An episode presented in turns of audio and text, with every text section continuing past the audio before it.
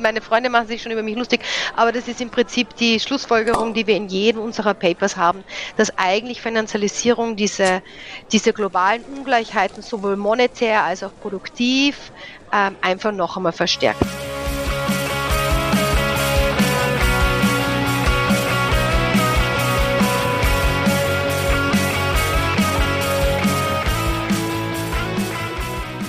Herzlich willkommen in der Wirtschaft, Felix und Nina. Schön, dass ihr da seid. Mit was stoßen wir denn heute an? Äh, ich habe mal wieder einen Radler dabei heute. Sehr gut. ich habe eine Mate. Und ich habe ganz klares Yorkshire Wasser. aus, dem, aus dem Wasserhahn. Zum Wohle. Zum Wohl. Ja, herzlich willkommen zu unserer 45. Folge der Wirtschaft, wo wir mit euch wie immer die Vielfalt der Wirtschaftswissenschaften kennenlernen möchten. Dafür sprechen wir mit Expertinnen aus verschiedenen Teildisziplinen der Wirtschaftswissenschaften über ihre Forschung bzw. Arbeit und über aktuelle und gesellschaftlich relevante Themen. Am Mikro sind heute für euch Felix und Rudi, das bin ich. Und ähm, in unserer heutigen Folge ist Anina Kaltenbrunner bei uns zu Gast. Hallo Anina, Nina, schön, dass du da bist. Hallo, sehr schön da zu sein. Ja, Nina, äh, hallo von mir auch. Ähm, du hast VWL, Entwicklungsökonomik und Ökonometrie in Wien und äh, London studiert und bist heute Professorin an der Leeds University ähm, Business School. Und hier hast du den Lehrstuhl zu Economics of Globalization and the International Economy inne. Und deine Sch Forschungsschwerpunkte sind dabei Geld, Finanzen und Macroeconomic Policy. Bevor wir in das Thema jetzt einsteigen, ähm, hätten wir aber noch mal eine andere Frage an dich. Und zwar bezeichnest du dich ja selber auch als plurale Ökonomin. Ähm, und da wollten wir dich noch mal fragen, wie bist du denn zur pluralen Ökonomik gekommen und wie zeigt sich das vor allem heute in deiner Forschung und Arbeit? Mhm. Ja, also für mich war das wirklich eigentlich eher Zufall. Also ich habe auf der Wirtschaftsuniversität Wien studiert und habe zuerst, weil mich immer so das Internationale interessiert hat, ich habe zuerst mit Handelswissenschaften begonnen. Und das war dann extrem fad und ich habe dann irgendwann einmal im zweiten Jahr habe ich Makro gehabt als Teil dieser äh, Handelswissenschaften und das hat mich dann total fasziniert. Wenn irgendwelche Österreicher zuhören, beim Alzinger habe ich das gemacht und der hat mich da einfach fasziniert. Bin dann umgestiegen und damals war die WU auch noch sehr plural und heterodox. Leider ist das ja heute nicht mehr so, aber damals war die WU wirklich noch äh, sehr, sehr original und sehr aktiv. Und ich hatte dann mehrere Vorlesungen oder Seminare und vor allem äh, jemand, der mich da sehr inspiriert hat, war Joachim Becker. Und der hat eben die Entwicklungsökonomie mit der heterodoxen Ökonomie verbunden. Er ist ein Regulationstheoretiker und der hat mich dann auch bei meiner, bei meiner Magisterarbeit betreut und wir sind auch nach wie vor gute Freunde. Und der hat mich da wirklich, also jetzt natürlich, also im großen Umfeld war das heterodoxe Umfeld auf der WU und auch die Freunde und Kollegen, die ich da gemacht habe. Aber vor allem eben der Joachim, der mich da wirklich in, vor allem so dies, in diese Entwicklungsschiene reingebracht hat und, und in diese kritische Entwicklungsschiene. Mhm. Und in meiner eigenen Forschung, also ich denke, man spiegelt sich das auch wieder. Also so wirklich, was ich sagen würde, so wirklich so mein Herz, sozusagen mein theoretisches Herz, ist der so der, ist der äh, lateinamerikanische Strukturalismus. Und durch den bin ich dann, bin ich dann irgendwie so der, zu der postkensianischen Geldtheorie gekommen. Weil, mhm. und darüber reden wir vielleicht ja noch, diese Währungshierarchie-Geschichten kommen ja eigentlich aus dem, eigentlich aus diesem lateinamerikanischen Strukturalismus. Also das sind ja Ideen, die da sehr stark beeinflusst wurden. Und dadurch hat sich so, so meine Regionaltendenz mit diesem postkensianischen Monetärhierarchie verbunden. Und das ist wirklich so, sozusagen, so die, die, so meine, meine Grundtheorie und die sich eben auch in meiner Forschung widerspiegelt. Ich habe seitdem so ein bisschen auch, also nachdem ja auch der lateinamerikanische Strukturalismus ja auch, auch sehr starke sozusagen Verbindungen hat mit der Dependenzökonomie auch und mit dieser Abhängigkeitsökonomie, auch jetzt immer auch mehr radikalere Tendenzen. Also ich, ich schreibe jetzt auch viel auch mit, mit marxistischen Ökonomen und mit Dependenztheoretikern und bin da vielleicht auch ein bisschen, äh, wie soll ich sagen, ein bisschen mutiger geworden und, und, und auch vielleicht ein bisschen politisch-ökonomischer mit der Zeit. Und mhm. vor allem die Pandemie hat mich da sehr in irgendeiner Weise radikalisiert. Ja, also das ist so irgendwie, ja, schon, ja, schon auch, weil mhm. man sieht irgendwie so, wenn, wenn sowas, wenn sowas auftaucht, ähm, was im Kapitalismus wirklich falsch ist und wie es wirklich nicht funktioniert. Also mhm. in diesen Krisensituationen merkt man das einfach immer am stärksten.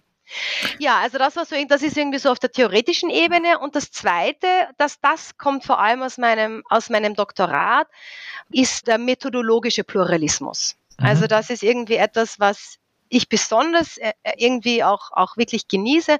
Und zwar habe ich in meinem PhD vor allem qualitativ gearbeitet. Also ich habe ein mhm. Mixed Method gemacht, ich habe auch Ökonometrie gemacht, aber was wirklich für mich so der Kern meiner, meines PhD war, waren Semi-Structured Interviews. Also mhm. ich habe ganz viele Interviews mit Finanzakteuren gemacht und das hat mir einfach extrem viel Spaß gemacht und da bin ich hängen geblieben. Also mhm. ich versuche eben so diese, der, den theoretischen Pluralismus auch mit einem methodologischen Pluralismus zu ergänzen und wirklich auch äh, unterschiedliche Methoden anzuwenden. Mhm. Okay. Ja, spannend. Vielleicht, äh, genau, kannst du uns ja, wenn wir jetzt äh, gleich nochmal über die Themen sprechen, äh, nochmal ein, zwei Hinweise geben, wie du äh, da methodisch äh, auch zugearbeitet hast. Wir wollen mit dir heute nämlich vor allem über Finanzialisierung und die Auswirkungen dieser auf Länder des globalen Südens sprechen. Da das auch eng mit Wechselkursen und Währungshierarchien zusammenhängt, wollen wir ähm, im ersten Teil erstmal darüber sprechen und wenn wir am Schluss hoffentlich noch ein bisschen Zeit finden, würde uns auch noch freuen, äh, deine Einschätzung zu hören, was ähm, die Zentralbanken aktuell für eine Möglichkeit haben, die Inflation zu bekämpfen. Ja, wir haben äh, sehr viel vor und freuen uns äh, jetzt auf eine schöne Stunde in der Wirtschaft mit dir. Und Rudi, du wolltest dann direkt starten. Genau, ähm, unser erster Themenblock ist äh, heute Wechselkurse und Währungshierarchien. Und äh, wir haben gedacht, damit wir alle mitnehmen, äh, fangen wir einfach ähm, sehr basic einfach mal an. Und die erste Frage ist, wie wird die Höhe eines Wechselkurses eigentlich festgelegt? Äh, beziehungsweise wie entstehen Wechselkurse? Und vielleicht kannst du dann auch gleich darauf eingehen, ob es da vielleicht Unterschiede zwischen der Auffassung der Neoklassik und äh, dem Postkeynesianismus gibt. Ja, das ist ja schon einmal eine Riesenfrage. Gut. also ich fange einfach einmal ganz langsam an und ihr müsst mir dann einfach sagen, wie, wie, wie das geht. Also im Prinzip, es gibt zwei Arten von Wechselkursen. Also es gibt den nominellen Wechselkurs, der wirklich sozusagen die Relation von einem Geld gegenüber dem anderen Geld ist. Also wie viele brasilianische Real kann ich mit einem Dollar kaufen? Mhm. Wenn ich mit einem Dollar fünf brasilianische Real kaufen kann, dann ist es ein Wechselkurs von fünf. Wenn ich plötzlich dann mit einem Dollar sechs brasilianische Real kaufen kann, dann ist der Wechselkurs sechs und dann hat der Wechselkurs abgewertet. Das heißt, die Währung ist schwächer geworden. Mhm. Also das ist der nominelle Wechselkurs. Und dann gibt's noch den realen Wechselkurs und der reale Wechselkurs setzt sich zusammen aus dem nominellen Wechselkurs, also der 6, und dem Preisverhältnis. Also das ist das Preisniveau in Brasilien gegenüber dem Preisniveau in den USA. Ja? Und wenn jetzt zum Beispiel das Preisniveau in Brasilien steigt, wenn Brasilien teurer wird, wenn Brasilien an Wettbewerbsfähigkeit verliert, dann sagt man, der brasilianische Wert hat sich, der Real hat sich real aufgewertet. Mhm. Ja. Und es gibt nun ganz unterschiedliche, also es gibt unterschiedliche Theorien, was bestimmt den nominellen Wechselkurs und was bestimmt den realen Wechselkurs. Wobei ich hier gleich sagen muss, und da kommt so irgendwie so auch die unterschiedlichen Theorien rein. In der neoklassischen Theorie gibt es eine ganz starke Unterscheidung zwischen Theorien des nominellen Wechselkurs und dem realen Wechselkurs. Mhm. Also sozusagen diese klassische Dichot also diese Classical Dichotomy, diese klassische Dichotomie zwischen real und monetär spiegelt sich sozusagen in dieser Wechselkurstheorie wieder.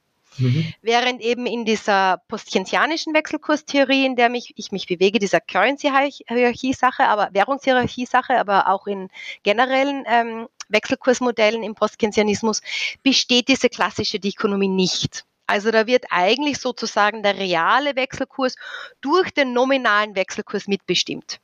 Mhm. Weil eben die keynesianische Annahme ist ja, dass die Preise zumindest kurzfristig ähm, sticky sind, also die verändern sich nicht.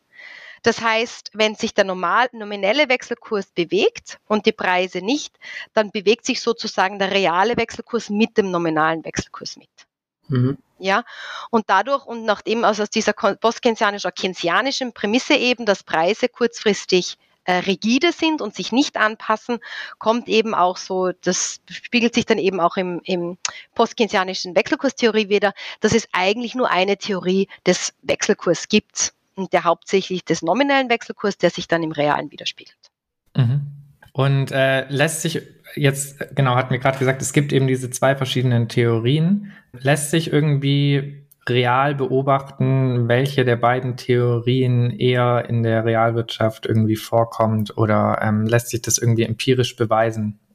Okay, also es gibt so ganz, also ganz grob eben gibt es eben die, also so, so Mainstream-Theories und eben so postkensianische Theorien. Und mhm. was so die, was so diese, die traditionelle neoklassische Wechseltheorie vereint, es gibt viele Theorien, aber was die alle gemeinsam haben, ist, dass so sogenannte Fundamentals, also Fundamente, den Wechselkurs bestimmen. Mhm. Das kann das Preisniveau sein, das kann die, der Zinssatz sein, das kann die Geldmenge sein. Aber im Prinzip nimmt die neoklassische Wechselkurstheorie eben sozusagen eine, eine wie eben die Neoklassiker das eben machen, eine, eine Kausalwirkung, eine direkte, generelle und immerwährende Kausalwirkung zwischen diesen Fundamenten und dem Wechselkurs an. Mhm. Ja? Oh, während die postkensianische Wechselkurstheorie würde eben argumentieren, dass diese, also Fundamentals sind schon wichtig, aber Fundamentals sind, werden nur sozusagen im nominellen Wechselkurs wiedergespiegelt durch die Aktionen oder durch das Handeln des Wechselkurs am, am Devisenmarkt. Mhm. Das heißt sozusagen, das spiegelt sich nur durch die, äh, durch die Erfahrungen, die Expectations von den Akteuren wieder. Und dadurch gibt es zwar schon einen Einfluss von diesen ökonomischen Variablen, aber der kann sich verändern, der muss nicht immer da sein, der hängt mhm. davon ab, in was für einem Land wir sind. Und dadurch ist da eben eine, ein immer kausales Verhältnis zwischen diesen zwei Variablen wird da angenommen. Und empirisch, also auf deine Frage dann zurückzugehen, empirisch würden wir dann, so eben die neoklassische Theorie würde erwarten, eben, dass diese Fundamentals den Wechselkurs immer und überall und die ganze Zeit bestimmt. Und mhm. man kann sich schon vorstellen, dass das natürlich nicht der Fall ist. Der Wechselkurs ist volatil, der äh, hupft in der Gegend herum und so weiter und so fort. Während eben in der postkeynesianischen Theorie ist es, nachdem das eben durch die Erwartungen der, der Akteure, der Devisenmarktakteure sozusagen durch ein Prisma durchge, durchgeleitet wird, kann es eben relativ lange also Abweichungen von diesen ökonomischen Variablen geben. Mhm.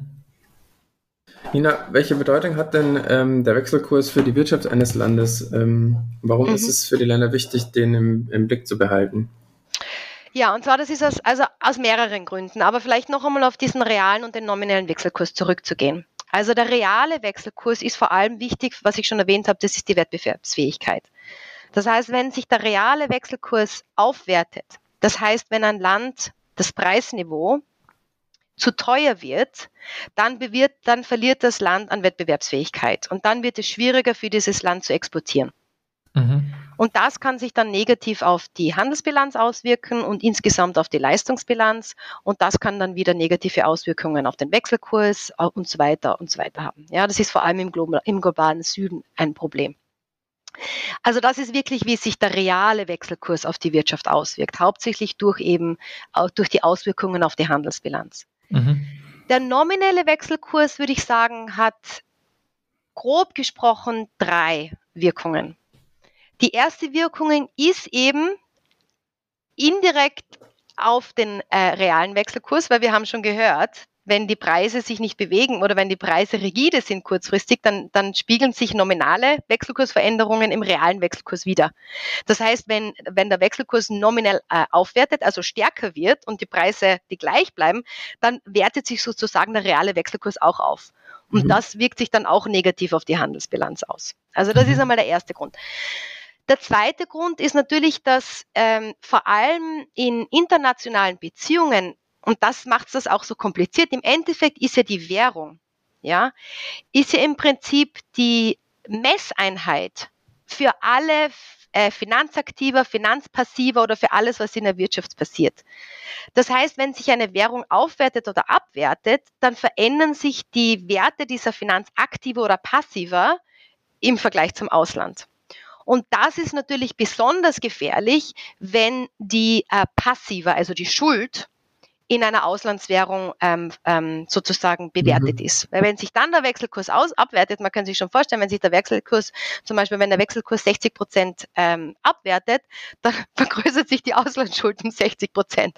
Und wenn aber die Einheit sozusagen die Einnahmen immer noch in der Einheit, in der, in der einheimischen Währung sind, dann macht das einen Riesenunterschied, diese Schuld auch begleichen zu können. Könnte sein, dass die Länder dann sozusagen eigentlich nicht mehr äh, fähig sind, ihre Schuld zu begleichen. Ja, ja. Und das sind dann natürlich, da kommen dann auch so noch so kumulative Tendenzen dazu, weil dann wertet sich der Wechselkurs ab, die Schuld steigt, dann kriegen alle Panik, dann verkaufen sie die Finanzaktive in, der, in, dieser, in dieser Währung eben, dann wertet sich der Wechselkurs noch weiter ab und so gibt es dann irgendwie so Debt Deflation Dynamics, also Fischer nennt das Debt Deflation.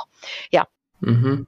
Das heißt, es gibt quasi äh, Nachteile, wenn der Wechselkurs zu hoch ist, aber auch wenn er zu niedrig ist. Du hattest jetzt zu beidem ein Beispiel genannt. Einmal eben in der Handelsbilanz und weil dann die Exporte zu teuer werden und einmal eben, weil man dann zum Beispiel Schulden im Ausland nicht mehr bedienen kann. Ähm, genau. Gibt es dann sowas wie äh, den perfekten Wechselkurs, den ein Land irgendwie anstreben könnte oder sollte? Ach, das ist eine super Frage. Also ich möchte noch, das ist wirklich eine gute Frage. Ich möchte noch ganz kurz auf diesen ersten Punkt zurückgeben. Ja. Also diese zwei unterschiedlichen Effekte, das ist auch etwas, was, ähm, was sich in den letzten Jahren auch verändert hat. Und zwar, da gibt es ganz, also für die, die es interessiert, da gibt es ganz spannende Arbeiten jetzt auch bei der Bank for International Settlements. Die Bank for International Settlements ist die internationale Organisation, die ist verantwortlich für die, für alle Zentralbanken. Und die machen wirklich gute Sachen, vor allem in der internationalen Wirtschaft. Und die zeigen eben, dass dadurch, dass der Dollar immer wichtiger wird, um auch Handelsbeziehungen zu finanzieren, mhm.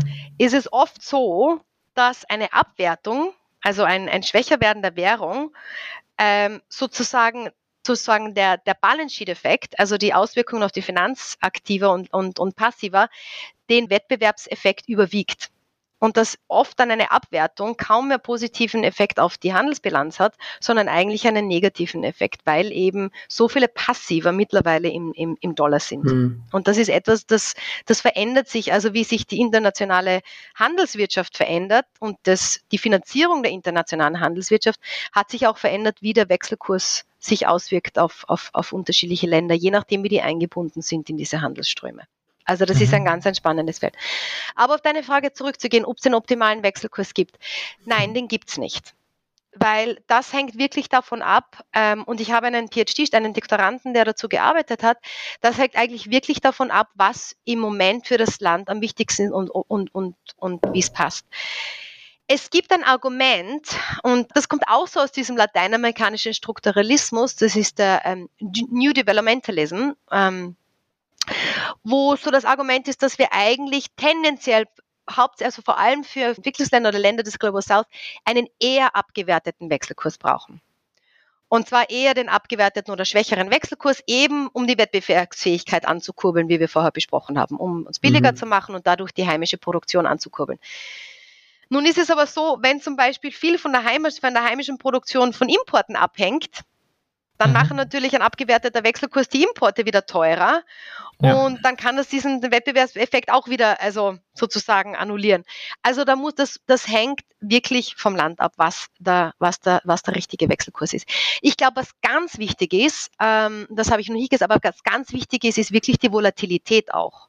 Mhm. Also, dass irgend einfach die Anpassungen, dass die Veränderungen nicht so schnell sind und nicht so oft. Mhm. Und das ist, und wir, wir, wir reden vielleicht noch oft davon, das ist eigentlich eines der großen Probleme eben der, ähm, der Länder des globalen Süden, dass oft diese Währungsbewegungen, äh, vor allem die Abwertungen, extrem schnell und groß sein können.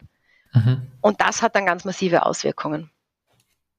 Nina, du hast jetzt schon öfter auch Bezug genommen auf den Dollar ähm, und hast auch die Währungshierarchien schon ähm, öfter genannt. Warum haben manche Länder eine starke Währung und andere nicht? Und wie kommt es zu diesen sogenannten Währungshierarchien? Ja, das ist die Million-Dollar-Question. Das sind alles so schwierige Fragen. also wir in der, im Post-Keynesianismus, also ich denke mal die Tatsache, dass das internationale Währungssystem asymmetrisch ist und dass der Dollar sozusagen auf der Spitze dieser Pyramide sitzt, ich glaube, das würden alle akzeptieren. Also das, das, das, das würden auch die Neoklassiker akzeptieren und da ist auch viel mittlerweile auch viel, viel Forschung dazu in der Neoklassik. Die, wie wir Postkensianer das analysieren, ist mit der sogenannten Liquiditätsprämie. Jedenfalls wenden wir das Konzept der Liquiditätsprämie, die, die Keynes in der geschlossenen Ökonomie entwickelt hat, auf die internationale Wirtschaft an. Und wir argumentieren, dass unterschiedliche Währungen unterschiedliche Liquiditätsprämien haben. Ja? Der Dollar ist sozusagen das Geld des Systems. Der hat die höchste Liquiditätsprämie. He is, the dollar is money. Okay? Mhm. Und alle anderen Währungen, die drunter sitzen, haben dann eine, eine Liquiditätsprämie relativ zum Dollar. Ja? Mhm. Und je weiter entfernt und umso schwächer die Währung, umso geringer die Liquiditätsprämie. Und was genau und, genau ist die Liquiditätsprämie? Genau, und da, da streiten sich die Geister. Mhm. Also das ist, das ist wirklich noch, im, noch Forschung. Und zwar im Moment, wie das argumentiert wird, ist die Liquiditätsprämie, ist die Möglichkeit einer Währung, internationale Geldfunktionen zu erfüllen. Und es gibt drei Geldfunktionen. Es gibt, und das muss ich jetzt leider auf Englisch sagen, aber das ist Store of Wealth oder Store of Value, Unit of Account and Medium of Exchange. Mhm. Kurz zur Erklärung, Store of Value steht für Wertspeicher, Unit of Account für Recheneinheit und Medium of Exchange für Tauschmittel. Und postkeynesianische Theorien unterscheiden sich dann etwas, je nachdem, wo sie sozusagen analytischen, den analytischen Fokus legen. Ob jetzt das Wichtigste die Store of Wealth Funktion ist oder die Store of Value Function ist oder die Unit of Account and Means of Payment. Die hat, das habe ich, das muss ich noch dazu fügen. Also es gibt Medium of Exchange, also das ist so wirklich das Neoklassische. Und dann gibt es noch Means of Payment. Also kann die Währung verwendet werden, um Verträge sozusagen abzuschließen. Da wird jetzt ein bisschen kompliziert, aber im, im finanziellen, also kann ich eine Währung verwenden, um sozusagen meine Schulden zu begleichen. Das ist das Leichteste. Ja. Mhm. Und da scheiden sich ein bisschen die Geister. Also für sozusagen so mehr traditionelle Keynesianer, ist diese Store of Value Function die, die wichtigste. Für uns Minskians, also die eher so an, an Hyman Minsky mhm. ähm, folgen, was wirklich zählt, ist diese Means of Payments Funktion. Also da ist es wichtig, nicht nur, dass die Währung ihren Wert behält, also wertstabil ist, sondern auch, dass wir diese Währung verwenden können, um unsere Auslandsschulden, um unsere Schulden zu begleichen. Mhm. Ja. Na, was jetzt die Wertstabilität bestimmt, das hängt wieder von, das hängt vom Land ab, aber ist im Endeffekt äh, auch wieder mit der Leistungs, hängt wieder mit der Leistungsbilanz zusammen. Also wie sehr, wie sehr ein Land einfach auch durch die Handelsbilanz oder die Zahlungsbilanz sichere Devisen generieren kann und dadurch die Wertstabilität der, der Währung ähm, sozusagen sichern kann. Aber hängt auch von der Geldpolitik ab. Genau, jetzt wäre natürlich die Frage, ähm, wenn du eben diese Währungshierarchie äh, beschreibst und der Dollar eben ganz oben steht und dann ja, reihen sich alle anderen globalen Währungen quasi darunter ein, äh, ist es dann ein Problem für ein Land ähm, unten in dieser Währungshierarchie zu stehen? Und wenn es ein Problem ist, äh, ja, wo liegt dieses Problem? Ja, also ich glaube, das ist eine ganz wichtige Frage, weil das ist wirklich komischerweise so mehr ist sozusagen die Theorisierung oder die, das, die theoretische Überlegung, was bestimmt jetzt die Liquidity Premium und das müssen wir, da müssen wir noch ein bisschen mehr Arbeit machen, wir Postkensianer, wo wirklich viel Arbeit drinnen schon, schon, schon eigentlich auch produziert worden ist, was für Auswirkungen diese Währungshierarchie hat. Und ich denke, da sind vor allem zwei Dinge besonders wichtig. Das erste ist wichtig, ist diese sogenannte, das muss ich leider wieder auf Englisch sagen, aber ist diese External Vulnerability. Mhm. Und zwar, ich habe auch schon von diesen raschen und schnellen Abwertungen gesprochen, aber was die Tatsache ist, dass einfach, wenn sich die internationalen Finanzmarktbedingungen ändern, in unserer Sprache, when liquidity preference increases, also wenn, wenn Leute, wenn die Unsicherheit steigt, wenn die Leute wirklich Geld haben wollen oder sichere Finanzmittel halten wollen, dann werden die Währungen, die die niedrigste Liquiditätsprämie haben, also die, die am wenigsten als Geld funktionieren können, natürlich als erstes verkauft. Mhm. Ja, und zwar en masse.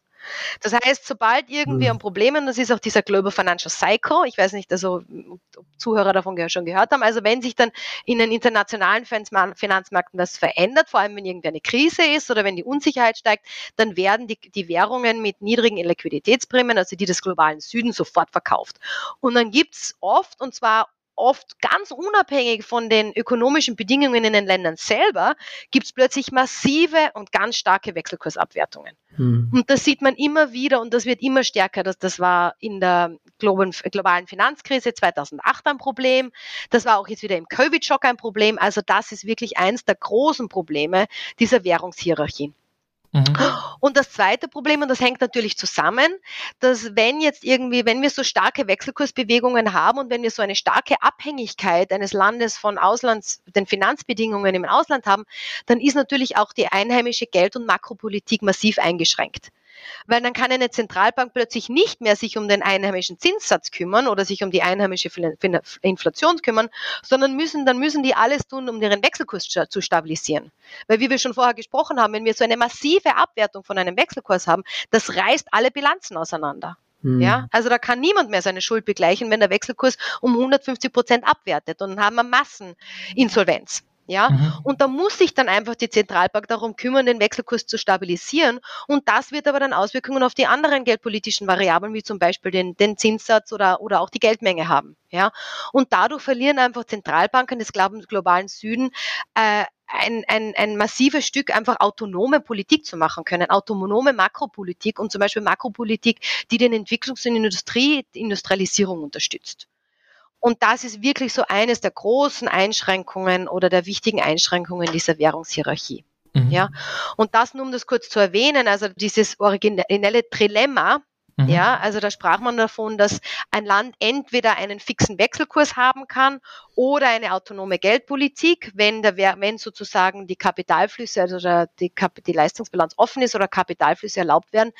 In einer Situation der Währungshierarchie, wenn man da unten sitzt, dann ist ein Dilemma kein Dilemma mehr, sondern ist ein Dilemma, weil dann geht es wirklich nur mehr darum, seinen Wechselkurs zu stabilisieren oder, oder irgendwie sich dazu, weil da gibt es nie autonome monetäre Politik. Ja? Also auch wenn die offiziell sagen, wir kümmern uns nicht um unseren Wechselkurs, wir machen einen Total Floating Wechselkurs und alles, was uns interessiert, ist unsere autonome Geldpolitik und wir wollen uns nicht um den Wechselkurs kümmern, so wie, so wie die, die, die uh, European Central Bank und die Fed.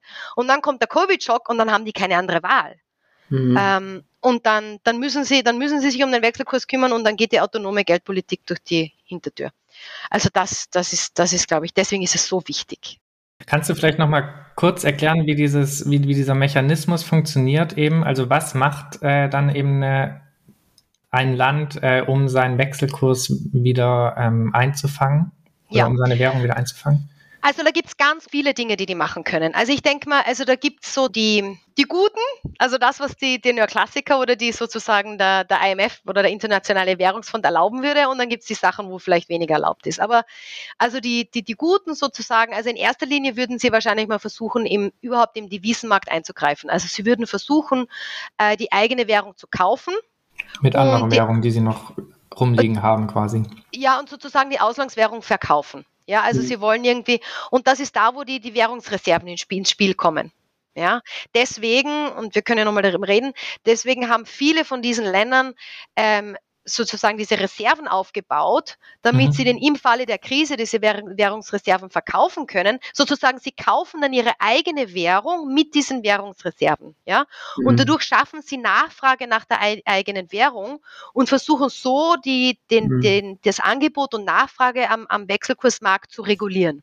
Mhm. Ja, das geht natürlich nur beschränkt, weil im Endeffekt, wenn da viel, wenn da viel ausländisches Kapital im Land ist, dann kann keine Zentralbank mit ihren, mit ihren Reserven den Wechselkurs wirklich verteidigen. Und vor allem, sie wollen es auch nicht. Sie wollen nicht ihren Wechselkurs, da sind die total vorsichtig, die wollen ihre Reserven nicht aufgeben, weil wenn die weg sind, sind die weg. Und mhm. dann sind sie sozusagen, das ist eine begrenzte Ressource und dann sind sie wirklich ähm, äh, verwundbar sozusagen. Also das ist das Erste, was Sie machen können. Was Sie auch oft machen, ist einfach den Zinssatz zu erhöhen. Also Sie machen sozusagen die, die einheimische Währung monetär attraktiver zu machen. Mhm. Ja, also ich kann also einfach dass andere mehr in diese Währung in investieren, Genau. Weil sie eben dadurch Zins, genau. durch Zinsen also, verdienen. Ja. Genau, ich kann sagen, bleibt da, ich biete euch so viel Geld, damit ihr in meiner, also es ist, es ist sie für euch, äh, ja. Ja, und, und aber das natürlich, das, da kommt dann wieder dieses Dilemma rein, stellt euch einmal vor, dann geht, die, dann geht der Zins also 15, 16 Prozent drauf und dann müssen aber dann, dann kriegen die Auslandsinvestoren 15, 16 Prozent. Aber wenn sich das auf den lokalen Kreditmarkt zum Beispiel auswirkt, dann müssen die einheimischen Schuldner auch 15, 16 Prozent zahlen. Na bitte. Mhm. Dann haben wir zum Wechselkursdrama auch noch den Zinssatzdrama. Und dann ist ja. Ähm, also genau, zuerst einmal versucht man in den Devisenmarkt einzugreifen, dann versucht man die, die Zinsen zu erhöhen. Und das letzte sind natürlich die Kapitalverkehrskontrollen. Also wenn gar nichts mehr geht, dann, dann muss man halt, dann muss man halt wirklich schauen, dass das Geld einfach nicht mehr raus kann. Mhm. Und dann äh, macht man sozusagen den Capital Account zu und lasst einfach kein Geld mehr raus. Mhm. Ah, spannend, okay. Mhm. Und das und ist, ist das schon mal passiert irgendwo? Oder gab es schon mal ja, in ja. der jüngsten Zeit Kapit ja? ja, also zum Beispiel jetzt in der letzten, in der, in der Covid-Krise, Nigerien hat einfach den Kapitalaccount zugemacht. Mhm. Also da konntest du nicht mehr raus, wenn du nicht schnell genug warst. Und dann, das heißt, du kannst dann einfach die einheimischen Finanztitel gar nicht mehr verkaufen und, so, mhm. und du kannst das Geld auch nicht rausholen, du kannst die Devisen nicht rausholen und dann steckst fest. Okay. Aber dadurch hat die Zentralbank halt wieder ein bisschen Autonomie gewonnen. Mhm. Okay, ja, das waren äh, jetzt auf jeden Fall schon sehr, sehr viele Informationen. Und um jetzt einmal kurz äh, Luft holen zu können, ähm, vor allem für Rudi und mich, äh, würde ich jetzt als nächstes gern zur Fragentrommel kommen. Ganz kurz zur Erklärung. Wir stellen dir kurze Fragen ähm, oder einen Satz anfangen oder geben dir zwei Auswahlmöglichkeiten und du antwortest oder entscheidest dich schnell und intuitiv, also ohne groß ähm, darüber nachzudenken und auch ohne groß kommentieren zu müssen. Du hast einen Joker, das heißt, du darfst äh, eine Frage überspringen. Es sind insgesamt zehn. Ach, gut. Bevor es mit unserer Fragentrommel losgeht, möchten wir die kurze Pause nutzen, um uns bei euch, unseren Unterstützerinnen, zu bedanken. Wenn euch unser Podcast gefällt, würden wir uns sehr freuen, wenn ihr mal eine Runde in der Wirtschaft schmeißen würdet, um unsere Arbeit zu supporten. Ihr könnt uns entweder direkt über PayPal unterstützen oder laufend über Patreon. Weitere Infos findet ihr in den Show Notes von dieser Folge oder auf unserer Website unter inderwirtschaft.home.blog. Und jetzt viel Spaß mit der Fragentrommel und dem Rest dieser Folge. Bist du bereit? Bin ich.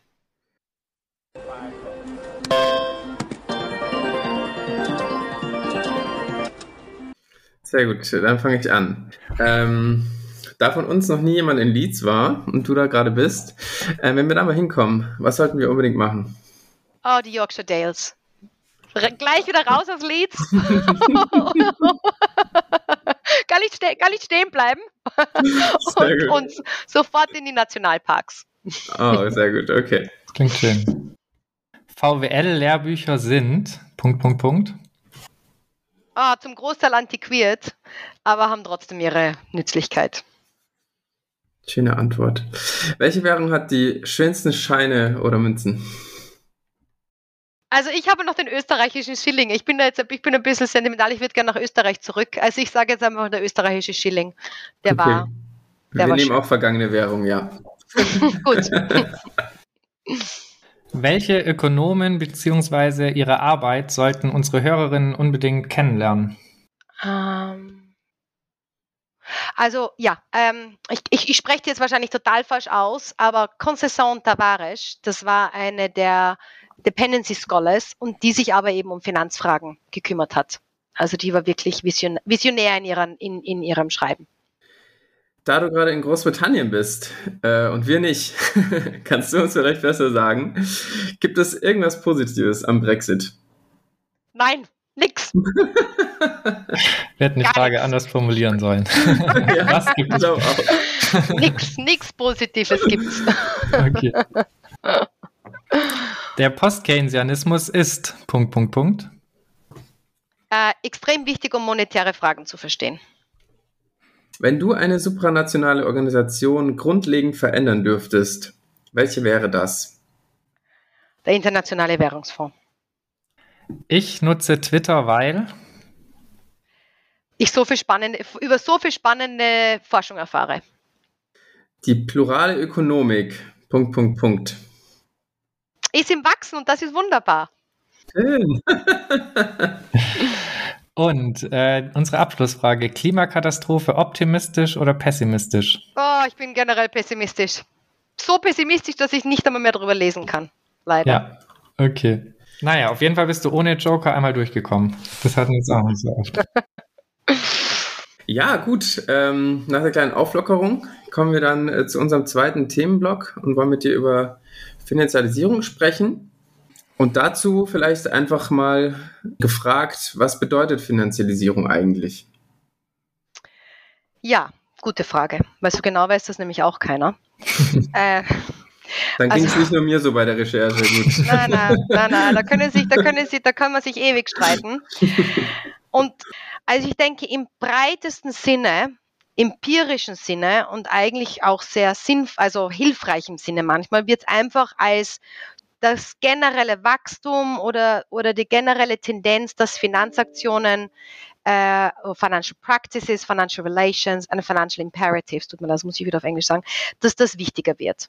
Mhm. Ähm, überhaupt, also im, im, ja, im, in, in der ganzen, und also dass zum Beispiel sozusagen die, der Bankensektor wächst und die Stock Market die Aktienmärkte stärken, genau. Also das ist so einfach nur so sozusagen einfach eine quantitative Dimension. Finanzsachen sind wichtiger und haben unter anderem auch Teile des Lebens oder betreffen und Teile des Lebens, die vorher nicht betroffen wurden. Vom, äh, vom, vom Kredit für das zum Studieren bis zur, also bis, bis zur Pension, bis zur, was weiß ich, also zum Kindergarten und so weiter und so fort. Also wirklich, dass Finanz plötzlich überall mitspielt, durch entweder durch das Kalkül oder das Geld. Mhm. Das ist so die breiteste Definition.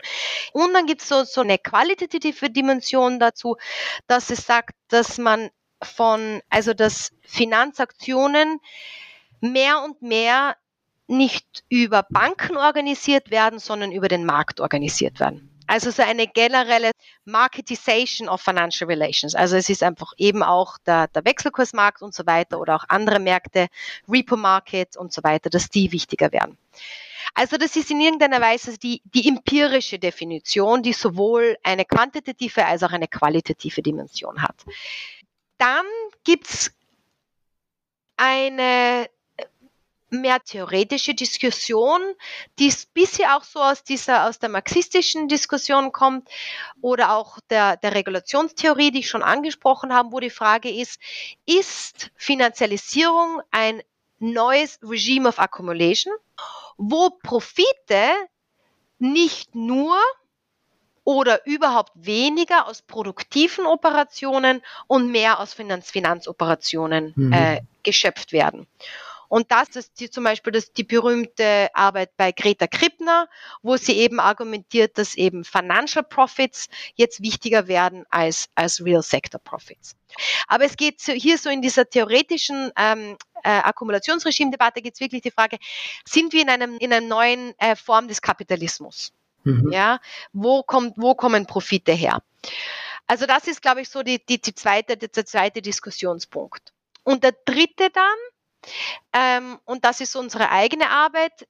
Die dritte dann auch noch so in dieser Fragestellung, sind wir in einer, in einer neuen Art des Kapitalismus, das ein bisschen so auch mit der globalen Frage zu, zu verbinden. Also sind wir auch global in einer neuen, sozusagen in einer, in einer neuen, in einer neuen Form des Kapitalismus und da, also vor allem mein, mein guter Freund Jeff Powell ähm, und in, also argumentiert das und auch in einem gemeinsamen Paper argumentieren wir, dass das wirklich ähm, Finanzialisierung auch die Internationalisierung, also das ist das wird jetzt ein bisschen marxistisch, aber die, es ist die Internationalisierung aller drei Teile des Circuits of Capital. Also der Internationalization of Commodity, the Internationalization of Money and most importantly the Internationalization of Productive Capital.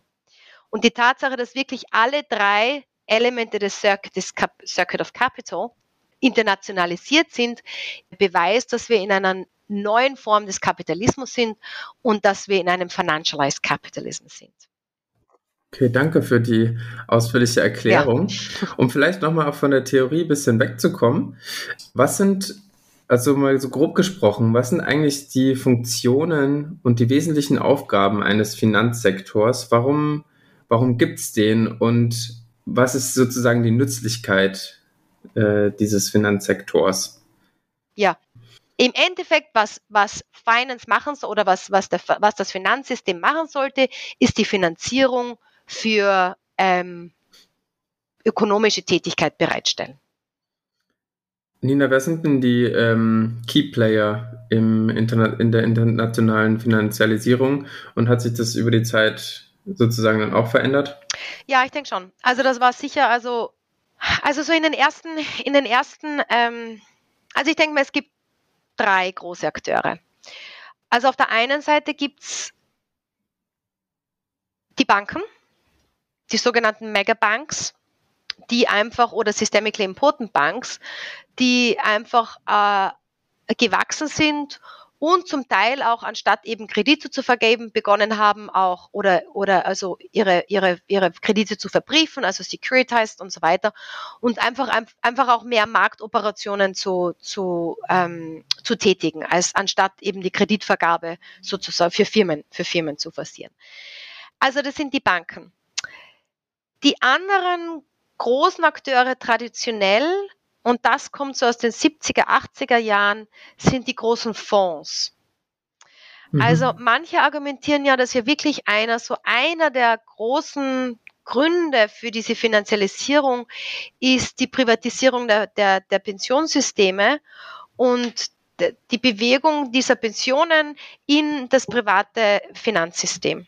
Und dass diese, dass diese privaten Pensionsfonds und die, also diese institutionellen Investoren einfach auch an ihre, diese Pensionen anlegen mussten und einfach gesucht haben, um nach Anlegemöglichkeiten gesucht haben und dadurch aus diesem Anlegedruck oft auch die Finanzmärkte erst entstanden sind. Also diese mhm. privaten Pensionsfonds und die Privatisierung der Pensionsvorsorge ist, ich denke mir, ein wichtiger Teil dieser Finanzialisierungsgeschichte auch, weil da einfach dadurch viele Finanzressourcen, aber einfach auch viel Erspartes von den Omis in die Finanzmarkt, in die Finanzsysteme geflossen ist und einfach mhm. Anlegemöglichkeiten gesucht hat. War da die ähm, Intention sozusagen, das zu vermehren oder was war die grundlegende Idee dahinter? Ja, also ich bin kein Pensionsspezialist. Ich habe einen guten Freund Bruno Bonizzi, der kennt sich da wirklich gut aus, der kann da mehr drüber reden. Also ich, aber ich denke mal, es war einfach die, die, die Annahme, dass die Pay-as-you-go-Pensions einfach nicht mehr valide sind mit dem demografischen Wandel. Dass einfach, wenn immer mehr, wenn die Leute immer mehr älter, also immer mehr jünger, also immer weniger jünger und immer mehr älter und irgendwann einmal ist da so ein Ungleichgewicht, dass das sich da einfach nicht mehr ausgeht. Und das war die Hoffnung, wenn man eben das Geld gut anlegt und auch diversifiziert und so weiter, dass sich dadurch einfach sichere Einkommensströme bilden können. Und, und das war sicher eine der, eine der Hauptmotivationen. Wobei man jetzt im Nachhinein sieht, dass das eh nicht stimmt. Na gut. Und der dritte Akteur, und das ist eher so etwas, das ist wirklich so was Neues, obwohl das hat auch mit diesen Pensions- und diesen, mit diesen großen institutionellen Investoren zu tun. Wir sehen immer mehr, dass die globalen Finanzströme, also die Akteure, Asset Managers werden immer wichtiger. Also das sind, das sind eigentlich keine sozusagen keine Finanzakteure, aber das sind die äh, Institutionen, die das, das ähm, Ersparte oder, den, oder den, die Finanzaktiva sammeln und dann für sich anlegen. Also das sind Institutionen wie BlackRock, Vanguard oder State Street und das sind einfach mittlerweile Rieseninstitutionen. Ja, also zum Beispiel diese Pensionsfonds würden sehr selten für sich selber investieren oder würden selber sehr selten selber entscheiden, in welche Finanzaktive sie investieren möchten. Die würden einfach ihr Portfolio an die Asset Managers weitergeben und die Asset Managers würden dann das Geld anlegen. Und durch auch diese Finanzialisierung, das Ansteigen der Finanzaktiver und auf das kann ich noch zurückkommen, zum Teil auch auf diese, auf die, das hat auch wieder mit der Einkommensverteilung zu tun, also dem Anstieg weniger Leute, die einfach viel Geld haben und dieses Geld anlegen müssen, sind diese, sind diese Asset Managers massiv gewachsen in den letzten Jahren. Mhm. mhm. Und das ist wahrscheinlich so eines der größten strukturellen Veränderungen im globalen Finanzsystem, äh, dass diese Asset Managers auch oft von Banken übernommen haben und einfach auch ähm, Finanzierung, also Finanzierung bereitstellen und, und sozusagen ein bisschen von den, von den Banken, von diesen Global Megabanks ähm, übernommen haben. Mhm. Okay, ja, jetzt haben wir ähm, so einen Überblick bekommen, über was Finanzialisierung ist und haben auch ein paar äh, Beispiele gehört. Du beschäftigst dich in deiner Forschung dabei vor allem ähm, mit den Auswirkungen eben auf den oder auf Länder des globalen Südens. Genau, bevor wir jetzt auf die Auswirkungen eben der Finanzialisierung auf Länder des globalen Südens eingehen, vielleicht nochmal die Frage, worin unterscheidet sich denn ähm, erstmal die Ausprägung der Finanzialisierung, wenn man eben Länder des globalen Südens mit Ländern des globalen Nordens vergleicht? Genau, sehr gut. Genau. Also was wir dann argumentieren, also in unserer Arbeit ist eben, dass die Finanzialisierung im globalen Süden einen sogenannten Subordinate, also einen untergeordneten Charakter haben. Mhm. Ähm, und es ist gut, dass wir schon über die Währungshierarchie gesprochen haben. Und da theoretisch ähm, beziehen wir uns auf zwei, auf zwei Ebenen sozusagen. Also es gibt die monetäre Unterordnung und die produktive Unterordnung. Die monetäre mhm. Unterordnung ist eben genau diese Currency, also diese Währungshierarchie, dass Länder des globalen Süden oder die Währungen des globalen Süden diese niedrigeren Liquiditätsprämien haben. Und was das heißt, ist, dass wenn Finanzaktionen oder Finanztransaktionen in diesen Ländern ansteigen, haben die oft einen speziellen Charakter. Und wer also sehr oft aufgrund dieser niedrigen Liquiditätsprämien wollen sich natürlich die Auslandsinvestoren nicht so lange binden. Das heißt, wäre sehr oft sind die sehr kurzfristig, diese Investitionen ja, mhm. und mhm. haben auch öfters einen spekulativen Charakter. Also wollen eben von, von diesen Wechselkursvolatilitäten, von denen wir schon gesprochen haben, auch profitieren und eventuell auch von den hohen, von den hohen Zinssätzen, von denen wir schon gesprochen haben. Ja, also wir haben gesprochen, dass, dass eben diese Währungshierarchie oft oder, oder in manchen Fällen auch mit höheren Zinssätzen einhergeht, um eben die Attraktivität der Währungen zu erhöhen oder, oder zu erhalten. Und das stimuliert, stimuliert natürlich dann spekulative ähm, Finanzströme. Also mhm. das ist so der, das ist so der spezielle monetäre Charakter der, der Finanzialisierung. Und auch ein bisschen, das haben wir auch schon gesprochen, so ein bisschen die Tatsache, dass im globalen Süden wäre oft, also sehr oft die, die passive, also die Verschuldung in der Auslandswährung ist.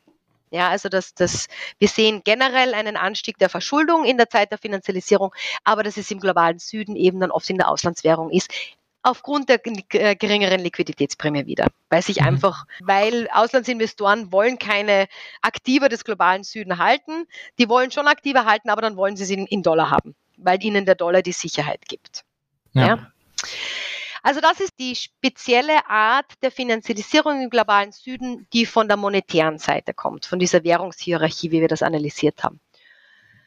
Auf der anderen Seite ist das die Finanzialisierung auch, also dass diese, dass auch die produktive ähm, Subordination auch eine Auswirkungen hat auf Finanzialisierung. Und hier haben wir ein bisschen einen systemischeren Ansatz. Hier ist der Punkt, dass die, da muss ich jetzt ein bisschen, ein bisschen ausschränken, aber ein Argument ist, dass viele äh, Länder des globalen Süden in den internationalen Wertschöpfungsketten, dass die ähm, Länder des globalen Süden eine untergeordnete Stelle haben und dass die eigentlich die Länder sind, aufgrund der niedrigen Lohnkosten, die sozusagen ähm, den Wert erzeugen durch mhm. Ausbeutung der, der, Arbeiter im globalen Süden.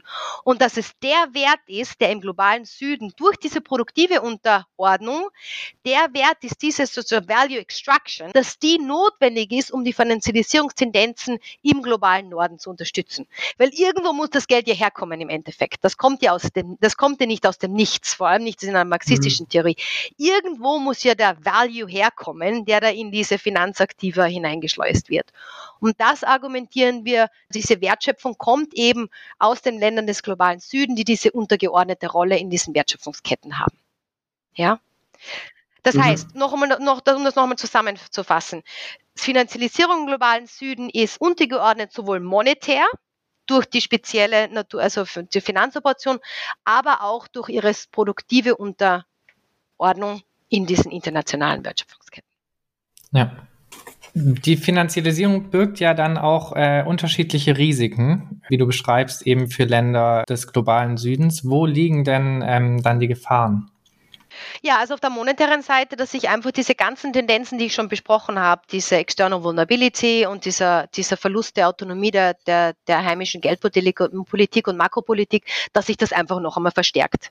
Mhm. Weil wenn eben diese, diese, diese spekulativen, kurz, kurzfristigen Anlagen die äh, ja, verstärken natürlich diese Tendenzen und die Fluchttendenzen und die Möglichkeit des Verkaufs oder der Flucht natürlich noch um einiges massiv. Also dass eben diese, dass auf der Finanzseite, dass äh, noch einmal diese ganzen negativen Auswirkungen der Währung hier einfach noch einmal verstärkt werden, das ist sicher eine der, eine der negativen Auswirkungen. Mhm. Und auf, in der Wertschöpfungskette natürlich einfach, dass, also da, das geht dann schon weiter, einfach auch über die, über die sozusagen die industrielle und aber auch die, die Arbeitsbedingungen im, Globus, im, im, im globalen Süden, dass die halt einfach in diesen niedrigeren Positionen in den Wertschöpfungsketten einfach auch festsitzen und das natürlich Auswirkungen einfach auf die, auf die Lohnkosten und auf die Arbeitsbedingungen hat. Also würdest du sagen, dass das quasi die globale Ungleichheit zwischen den Ländern äh, auf eine Art zementiert? Auch? Auf jeden Fall. Also auf jeden Fall. Das ist so wirklich, meine Freunde machen sich schon über mich lustig, aber das ist im Prinzip die Schlussfolgerung, die wir in jedem unserer Papers haben, dass eigentlich Finanzialisierung diese, diese globalen Ungleichheiten sowohl monetär als auch produktiv ähm, einfach noch einmal verstärkt. Mhm. Es ist einfach nochmal Kapitalismus im Hyperdrive. Mhm. Mhm. Ja. Okay. Dann können wir vielleicht äh, jetzt auf eine aktuelle Gegebenheit vielleicht auch zu sprechen kommen. Äh, vor ein paar Tagen hat die FED ja ähm, den Leitzins um einen halben Prozentpunkt erhöht. Ähm, welche Auswirkungen hat äh, diese Maßnahme jetzt auf Länder des globalen Südens? Ähm, und was wäre da ein Beispiel für die Auswirkungen von Finanzialisierung? Ja, also da wäre eine Möglichkeit. Ich muss jetzt sagen, von, da habe ich mich jetzt noch gar nicht so eingelesen, aber eine Möglichkeit ist natürlich, dass wenn, wenn jetzt die also es war ein Argument, dass ein Grund, ein Grund der starken Finanzströme in den globalen Süden waren auch die niedrigen Zinsen und ja, die, die Expandierung der Geldmenge im globalen Norden dass das einfach auch ein, Haupt, ein Hauptgrund war, weil die Rendite im globalen Norden so niedrig war und sozusagen dadurch die Kapitalflüsse in den Süden äh, gedrückt wurden. Und wenn sich jetzt natürlich die Rendite im globalen Norden wieder erhöht, dann werden manche von diesen Kapitalflüssen auch wieder in den globalen Norden zurückgehen. Also es kann zu es kann sozusagen zu Kapitalabflüssen ähm, vom globalen Süden geben, was dann wieder Auswirkungen auf den Wechselkurs und die Zinsen und so weiter hat. Was also auch mhm. wieder ein Problem wäre.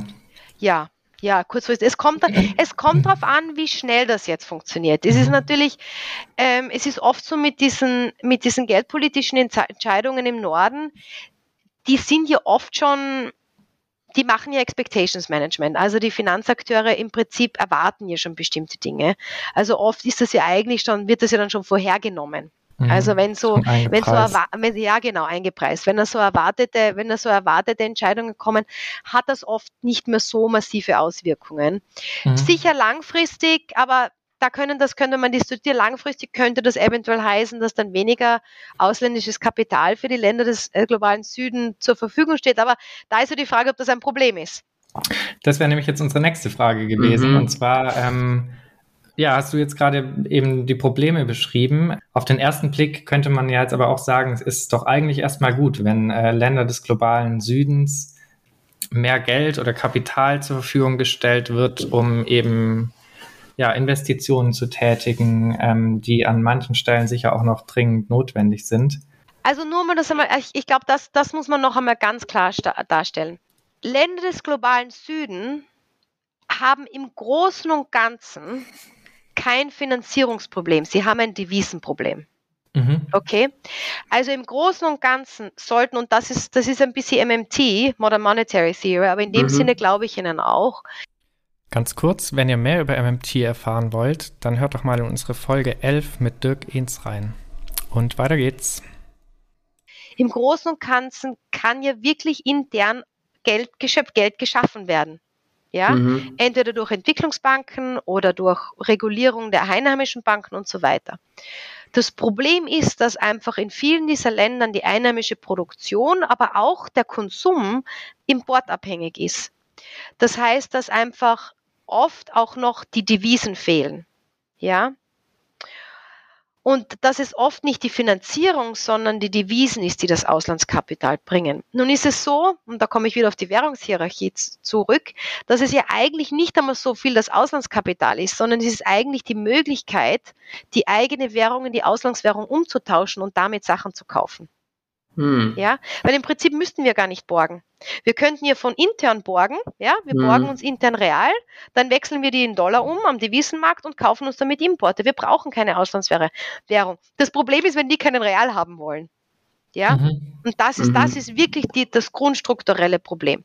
Aber um direkt auf deine Frage zu beantworten, ich denke, Devisen sind notwendig, aber nicht, aber diese kurzfristigen äh, spekulativen Kapitalflüsse sind es nicht.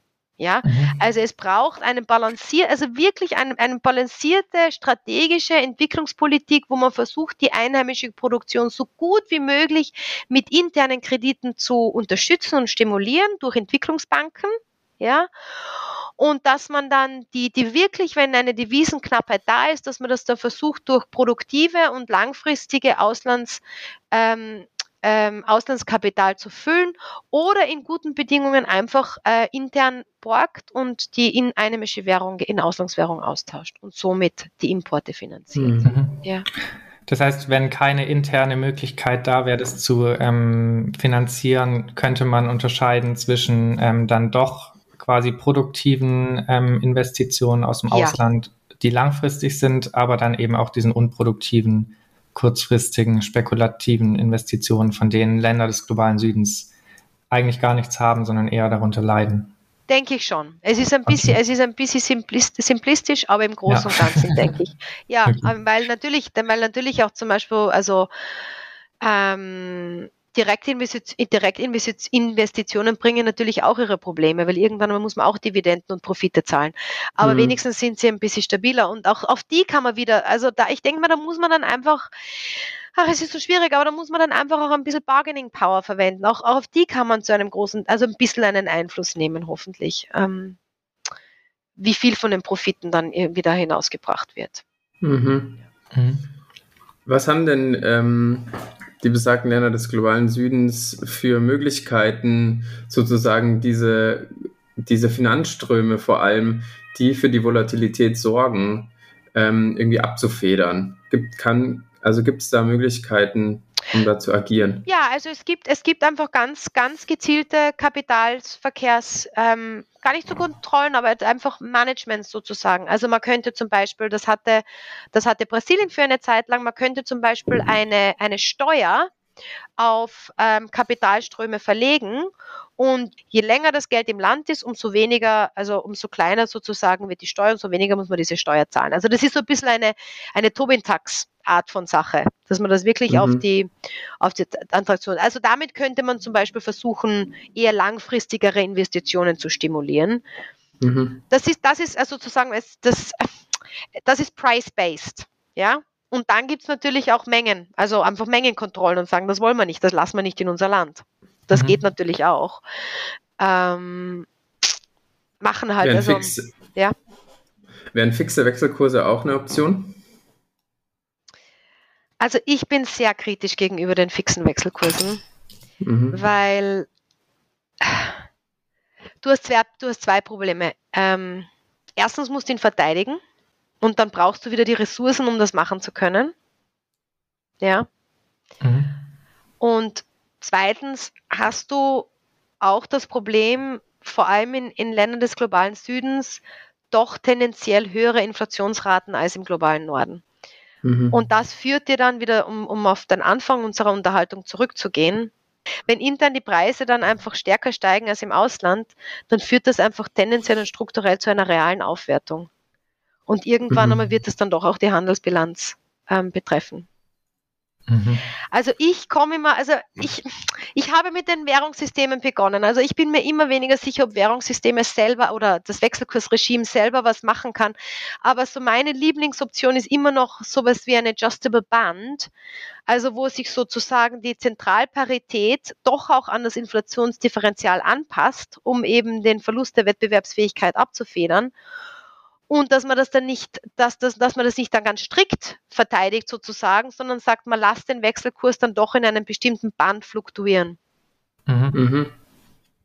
Und was, also so ja. halbfix. Ja, genau, das ist ein Managed. Mhm. Ja, und dazu dann doch auch für Kapitalverkehrskontrollen. Mhm weil man einfach da und vor allem, ich glaube, dieses, dieses, dieses Band, das dann nicht, also so, also die Zentralparität, das sollten die Akteure wissen, aber das Band sollten die Akteure nicht wissen, weil dann ist da einfach nur ein bisschen Unsicherheit in dem Ganzen und dann können die nicht spekulieren auf das Band und mhm. können auch Verluste eingehen. Mhm. Kann man immer auf die Grenzen gehen eigentlich, ne? Ja, wenn man es weiß, dann spekuliert, das mhm. Problem ist, dann spekuliert man immer auf die Grenzen, entweder auf die Zentralparität, wenn es ganz fix ist, oder auf die Grenzen. Und im Endeffekt, wenn du einen offenen Kapital, wenn du einen offenen äh, Leistungsbilanz hast, du hast keine Chance. Weil da kannst noch so viele Reserven haben. die, die, die können, die, im Prinzip ist die ganze einheimische Geldmenge, was die verkaufen können. Ja, und da hat keine Zentralbank eine Chance. Mhm. Um das Thema äh, zu schließen, was natürlich äh, jetzt sehr schwer ist, weil es noch sehr viele Fragen an sich äh, zu klären gäbe. Trotzdem ähm, noch die Frage von Salam Said. Salam Said war äh, letzte Folge bei uns zu Gast und mit ihr haben wir über die Auswirkungen des Krieges in Syrien und über Sanktionen oder die Folgen von ähm, wirtschaftlichen Sanktionen gesprochen. Und sie fragt dich, beziehungsweise wollen wir eine Frage davor äh, stellen, und zwar ist eine hohe Staatsverschuldung eigentlich ein Problem für Länder des globalen Südens ähm, vor dem Hintergrund der Finanzialisierung? Und ähm, um dann eben Ihre Frage zu stellen, was wären dann die wichtigsten wirtschaftspolitischen Empfehlungen für Entwicklungsländer, um aus der Staatsverschuldung rauszukommen? Ja, okay. Ja, ist ein massives Problem ist ein mhm. massives Problem, weil natürlich tendenziell die Staatsverschuldung äh, höher ist, weil einfach die Privatakteure, ähm, es ist einfach der, die, der, einfach der Industrialisierungs, die Notwendigkeit der, staatlich, der staatlichen Industrialisierung ist einfach noch viel höher und die Notwendigkeit der Staatsintervention ist einfach noch viel höher. Und da ist einfach tendenziell eine höhere Staatsverschuldung, vor allem weil auch oft die Privatakteure keine Finanzen haben können. Das ist es ja. Auf der einen Seite haben wir Finanzialisierungstendenzen, aber sehr oft beschränkt sich das eigentlich auf sehr wenige Akteure intern, große Firmen. Aber im Großen und Ganzen ein großer Teil der Akteure und Firmen im globalen Süden bleiben nach wie vor irgendwie eben kriegen nicht die Finanzen, die sie haben können. Und deswegen hängt so viel, bleibt so viel am Staat hängen. Also Staatsverschuldung ist ein massives Problem. Und Staatsverschuldung ist vor allem aus zwei Gründen noch ein großes Problem für die für Länder des globalen Südens. Das erste ist das, und das haben wir auch schon gesprochen, dass in vielen Fällen die Staatsverschuldung in Auslandswährung ist. Mhm. Ja, niedrige Liquiditätsprämie, können sich nicht in der einheimischen Währung verschulden, Schuldung in Auslandswährung und dann wieder das gleiche Problem mit, was passiert, wenn der Wechselkurs abwertet, etc. etc.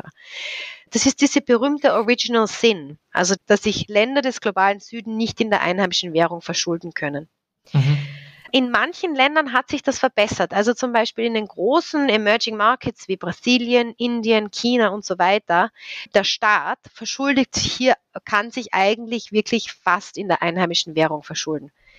Es ist nach wie vor ein massives Problem für, für, für ärmere Entwicklungsländer, vor allem in Af zum Beispiel in Afrika, wo wirklich ein Großteil der Auslandsverschuldung nach wie vor in, in, ähm, in Auslandswährung ist. Das ist das erste Problem. Das zweite Problem ist, dass oft der Anteil der Auslandsinvestoren, also auch wenn es, also es ist beides, auch wenn in, sowohl in einheimischer als auch in ausländischer Währung, der Anteil der Auslandsinvestoren oft prozentuell relativ hoch ist. Und das bringt wieder die vielen Probleme, die wir vorher schon besprochen haben.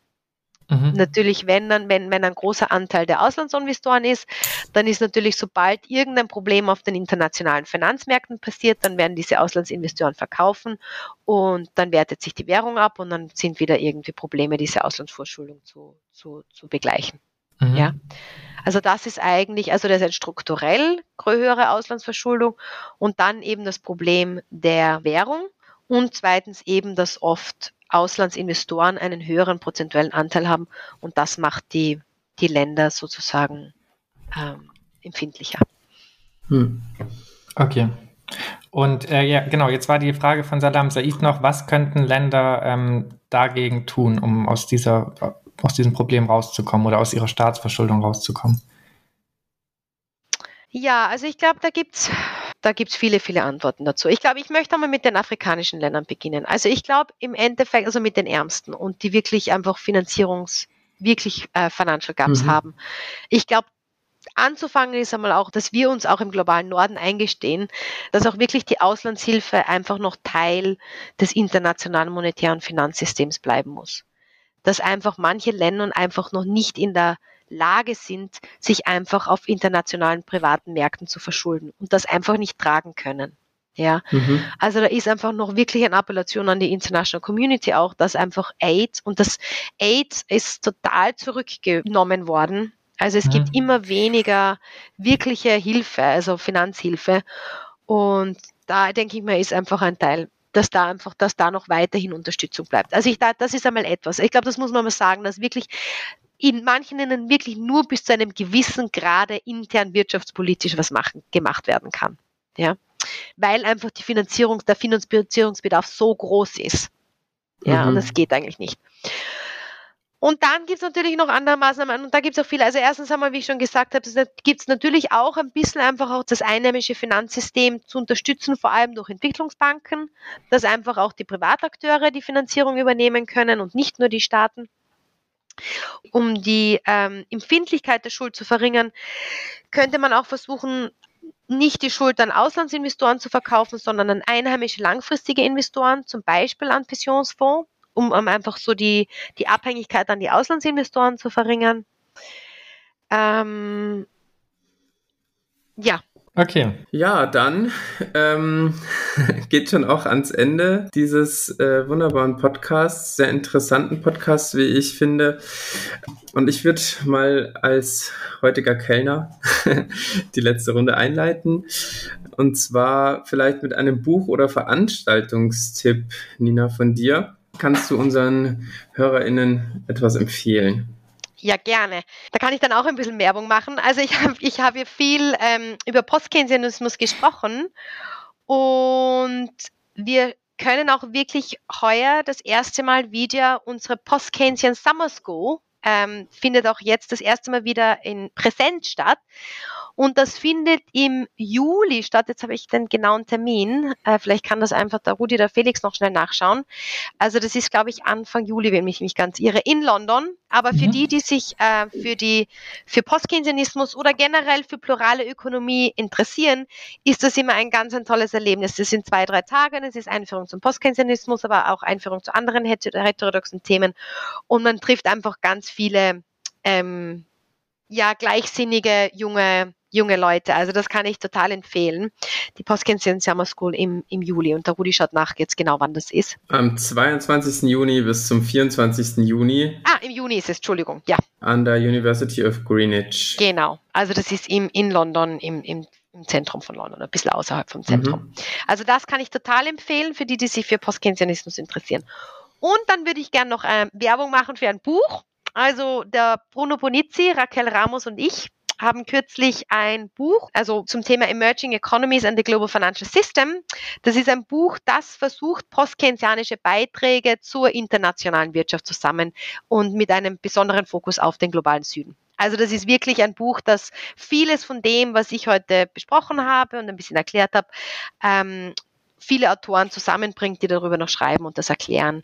Also für die, die das interessiert und für die, die das interessiert hat, über was ich gesprochen habe, dieses Buch ist jetzt, ist, ist, wurde vor kurzem veröffentlicht. Ja, danke schön. Ja, top. Das ist doch ein perfektes Ende für alle, äh, denen das jetzt nicht gereicht hat. Die können sich das holen und da genau. ähm, noch mehr lesen. Super. Ähm, genau, dann wollen wir noch Werbung machen. Und zwar kommt äh, in der nächsten Folge ähm, Claudius Gräbner-Radkovic zu uns äh, in die Wirtschaft. Er ist Professor an der Uni Flensburg und beschäftigt sich in seiner Forschung unter anderem mit Agent-Based Modeling und makroökonomischer Modellierung und genau darüber möchten wir auch mit ihm sprechen. Ja, und jetzt, Nina, hättest du noch die Chance, äh, eine Frage an ihn zu stellen, die wir ihm dann nächste Folge stellen möchten. Ja, Claudius, ich würde gern von dir wissen, nachdem du unser Komplexitäts-Makromodeller bist, wie du denn diese Finanz- und Währungshierarchien, die ich da beschrieben habe, wie man die denn modeln könnte. Wie würdest du die denn in so ein Makromodell einbauen? Das wird mich interessieren. Perfekt. Diese Herkulesaufgabe geben wir dann gerne an ihn weiter. genau. Und äh, ja, ähm, Somit ist unsere Folge für heute auch schon wieder zu. Die Wirtschaft macht zu. Ähm, danke, liebe HörerInnen, dass ihr wie immer dabei seid. Und ein herzliches, großes Danke, Nina, geht an dich für das spannende und sehr aufschlussreiche Gespräch. Danke, dass du dir die Zeit genommen hast. Und ähm, ja, auf Wiedersehen und bis bald und bis zur nächsten Folge, würde ich sagen. Ja, danke auch von meiner Seite. Hat viel Spaß gemacht. Ja, voll. Ciao. Ciao. Tschüss, tschüss.